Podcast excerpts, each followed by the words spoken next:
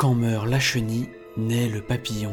Bienheureux sont alors tous ces buis qui voient s'envoler leur vorace ennemi. Car en effet, ces ailes sorties sont douces promesses d'un court répit. Court car la pyrale venue d'Orient répète son cycle plusieurs fois par an. Bienvenue dans le podcast du réseau Fredon France, l'émission qui partage la vedette avec les plus féroces des insectes. Une salade qui pousse, je trouve ça merveilleux. ça. Fredonnons la nature. Partout les pucerons. Enfin, j'ai des horreurs. Un podcast Fredon France. Dans cet épisode, nous allons parler de la pyrale du buis, une préoccupante espèce exotique envahissante. Pour cela, nous sommes en compagnie de Francine Gatinel. Francine Gatinel, donc je travaille à Polénise, euh, donc euh, pays de la Loire. J'y suis arrivée donc au sein du réseau euh, Fredon donc en 2009 et puis après différentes missions. Euh, Aujourd'hui donc j'ai toujours le bulletin Je vis. C'est l'acronyme en fait qui regroupe tous les jardins, euh, que ce soit des particuliers ou les espaces verts des collectivités. Et je suis également coordinatrice du plan euh, Berce-Ambroisie avec l'ARS La pyrale du buis, Sidalima perspectalis, est une espèce de papillon de nuit introduite accidentellement en Europe via des végétaux importés d'Asie.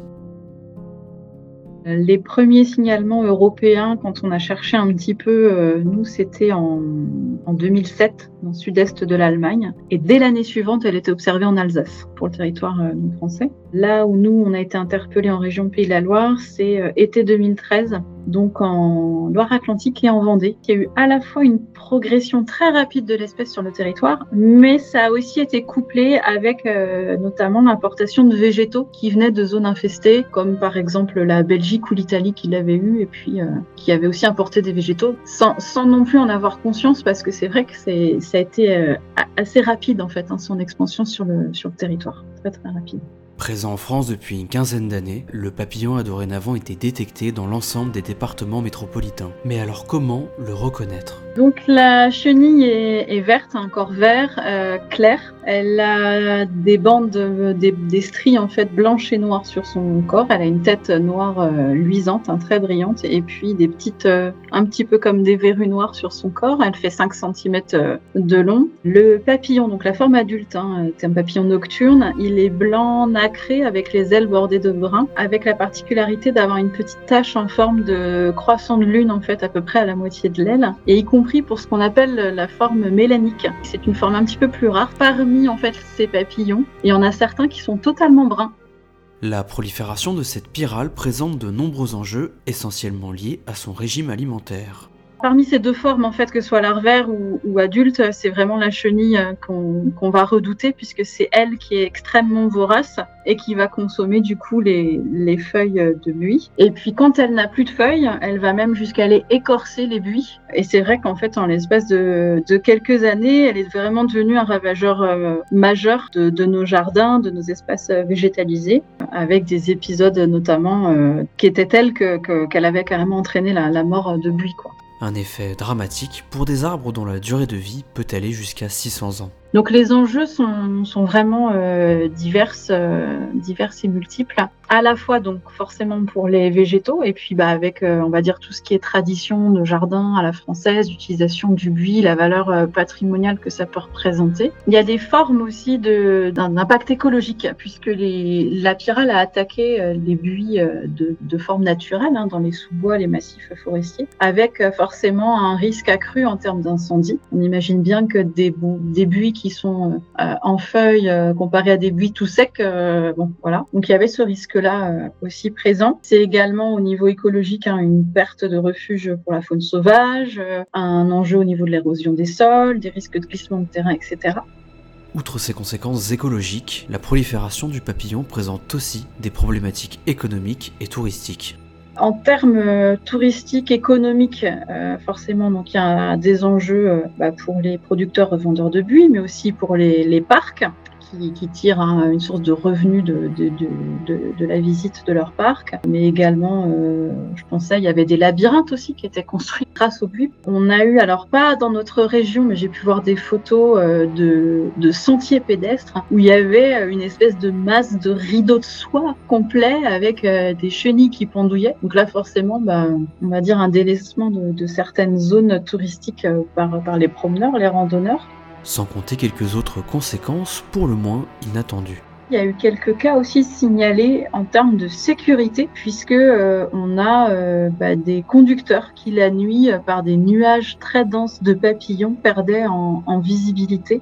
Ce qui rend l'espèce particulièrement difficile à gérer, c'est que les populations effectuent des cycles complets, de l'œuf à l'adulte, plusieurs fois par an. En fait, on a deux à trois générations selon les régions, selon les sites. C'est vraiment un suivi à la parcelle qui va nous permettre de déterminer son cycle. Pour la région que je connais, Pays de la Loire, on observe euh, des, légers décalages de cycle ou de stade au sein même d'un département. Hein. Ce que l'on voit, c'est qu'on a une reprise en fait euh, de l'activité larvaire qui va se dérouler donc au printemps. Après, la fenêtre, elle est assez large puisque ça va être de mi-février à mi-avril selon, le, bah, selon les territoires, selon les, conditions climatiques, selon les sites. On a un premier vol de papillons début, euh, début à mi-juin. Ensuite, un second euh, qui, pour nous, en région Pays de la Loire, se situe généralement mi-août. Et un troisième fin septembre, mi-octobre.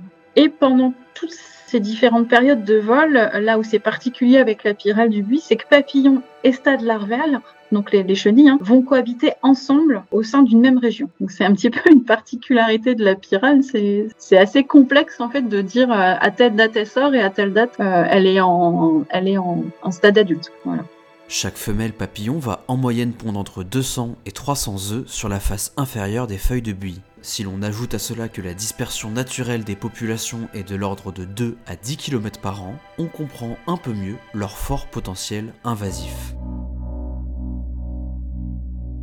Alors contre la pyrale du buis, le principal moyen qui est mis en place, euh, c'est euh, l'utilisation du BT, du bacille de Thuringe, donc un produit de biocontrôle euh, qui s'appuie sur des mécanismes naturels présents dans l'environnement. Donc le BT, le bacille de Thuringe, c'est une bactérie. Donc elle va induire l'arrêt de l'alimentation des chenilles et la perforation de leur tube digestif. Cette bactérie n'est toutefois pas spécifique à la pyrale du buis, puisqu'elle peut s'attaquer à l'ensemble des lépidoptères, soit toutes les espèces de papillons. Il convient ainsi de l'utiliser avec précaution pour éviter un trop grand impact sur les organismes non cibles, mais aussi pour ne pas encourager l'apparition de souches de pyrale résistantes aux produits. Si on a une infestation qui est plus faible, hein, euh, autant, euh, autant effectuer une destruction manuelle ou éventuellement avec un, appareil type souffleur pour faire sortir euh, les chenilles. Il y a également euh, la possibilité de tailler les jeunes pousses et bien sûr évacuer le, feuillage hein, parce que les, jeunes chenilles, elles aiment consommer le, feuillage quand il est très tendre. Bien observer également lorsqu'on va effectuer de nouvelles plantations et de nouveaux achats de buis faire en sorte, euh, enfin s'assurer qu'ils soient indemnes de, de, chenilles. Et puis pour détecter justement les, émergences et suivre au plus près ce ravageur, l'idée c'est de mettre en place un monitoring, donc c'est-à-dire suivre le vol des papillons avec une phéromone spécifique euh, pyrale du buis. Euh, cette technique, j'en parle, j'en parle plus euh, moi pour le monitoring que la lutte, puisque la lutte vraiment par phéromone, elle doit être complétée par d'autres techniques. Elle fonctionnera pas toute seule pour avoir une vraie efficacité dans, la diminution des populations. Avec toutes ces méthodes de lutte et la connaissance croissante de la problématique par les jardiniers, la pyrale est en fait plutôt bien régulée sur les exploitations forestières et espaces verts surveillés par l'homme. Effectivement, cette espèce, elle a été très impactante les premières années de sa présence. On a eu des attaques impressionnantes, euh, des pressions importantes. Quand, euh, quand vraiment les, les, départements euh, étaient récemment colonisés. En Pays de la Loire, maintenant, ça fait 9 ans qu'elle est là. Et je me rends compte déjà, depuis quelques années, alors je ne sais pas exactement combien, je dirais peut-être ouais, 4 ans, 5 ans, où les impacts sont limités. Les jardiniers la connaissent ils l'observent, ils anticipent. Alors il peut y avoir toujours hein, des endroits où il y a une forte pression à la reprise, notamment la reprise printanière, mais d'une manière générale, elle est plutôt bien régulée. En Pays de la Loire, l'essentiel des buis se trouvent en fait sur des zones surveillées par l'homme. Pour les milieux naturels que l'on peut trouver dans d'autres régions, c'est une autre histoire. En effet, Francine m'a partagé un rapport du département de la santé des forêts publié en 2020 et dans lequel il est dit que les formations à buis sont très menacées et que la prolifération du papillon aura des conséquences importantes pouvant aller à moyen terme vers une disparition des grandes formations sur de nombreux secteurs. Face à cela, il n'est pas simple de rester optimiste.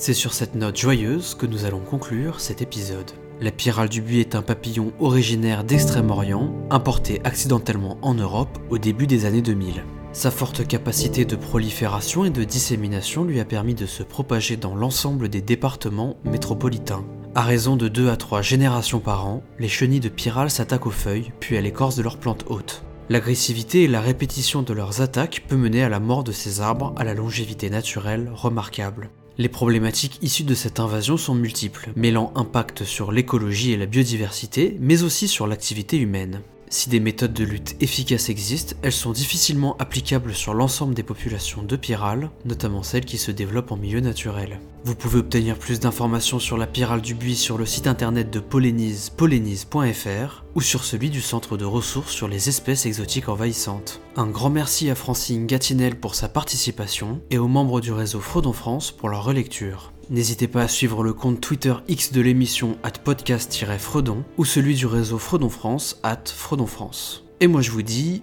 à la prochaine.